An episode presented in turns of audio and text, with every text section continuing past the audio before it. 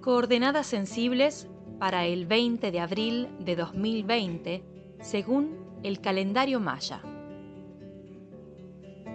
Noveno peldaño del Camino del Mago que nos pide presencia, estar aquí y ahora a cada momento, a cada instante, en todo lo que pasa mientras pasa.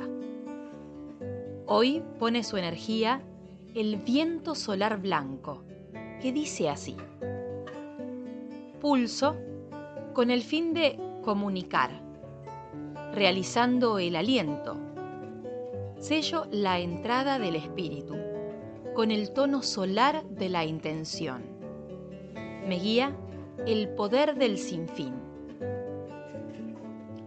Hoy refinamos nuestro tiempo para pulsar la intención de comunicar. El sello viento representa al aliento, el espíritu, la palabra. Son las emociones expresadas, las ideas exteriorizadas. Es el aliento que hace vibrar nuestras cuerdas para que suene la voz y se articulen palabras que nos expresen, que nos comuniquen más allá de nuestro límite físico. En este recorrido se encuentra en el noveno peldaño, el momento de la acción, de finalmente hacer el primer movimiento concreto luego de habernos integrado en una intención clara y decidida. Lo que tenemos que concretar hoy es la comunicación, tanto hacia adentro como hacia afuera. Veamos en la naturaleza. ¿Cómo sabemos si hay viento? No podemos verlo, a menos que busquemos su efecto sobre las cosas. Las ramas de un árbol meciéndose, una bandera flameando, un yuyo cruzando la ruta en un desierto. Si el viento es lo suficientemente fuerte, podés escucharlo y sentirlo en la piel, pero puede que sea muy suave y para detectarlo tengas que cerrar los ojos, silenciarte por dentro y llevar toda tu atención al cuerpo para sentir esa caricia del aire en movimiento. Ese es el espíritu de todas las cosas que nos rodea, por dentro y por fuera. Las filosofías de Oriente nos hablan del prana o del ki, que es la energía del aire que tomamos al respirar y que alimenta nuestro cuerpo en lo más sutil.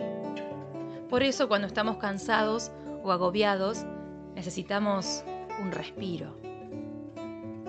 Aquí, en este lugar del recorrido, lo que propone este viento es accionar la comunicación consciente para poder estar presentes en todo momento, es decir, no, que no perdamos el vínculo con la esencia de las cosas, con su plano más sutil y también con lo más sutil de nosotros mismos. Esta conexión es el factor más importante de toda comunicación, esa reciprocidad que si no existe, la comunicación solo son palabras volcadas al viento para que se la lleve a ningún lado. Comunicación consciente es primero saber escuchar interiormente qué sentís, qué te pasa, qué pensás, para luego elegir con conciencia ¿Qué de todo eso vas a compartir, a expresar? Porque esas palabras lo van a mover todo y si son verdaderas, genuinas, van a despejar el camino y los vínculos que estaban trabados. Pero si no las expresas, esas palabras, esa verdad, igual está en vos. Las estás escuchando por dentro y su efecto esa brisa del viento, vibra en tu interior.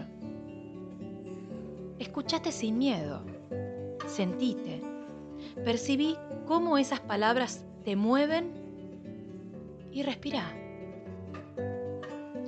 Dijo el filósofo Alan Watts, el poder de las palabras se le ha subido al hombre a la cabeza en más de un aspecto. Definir significa casi lo mismo que comprender. Y más importante, las palabras han permitido al hombre definirse, etiquetar parte de su experiencia como yo. De palabras fuertes saben muy bien los poetas, como el alemán Novalis. Cuando un poeta canta, estamos en sus manos. Él es el que sabe despertar en nosotros aquellas fuerzas secretas. Sus palabras nos descubren un mundo maravilloso que antes no conocíamos.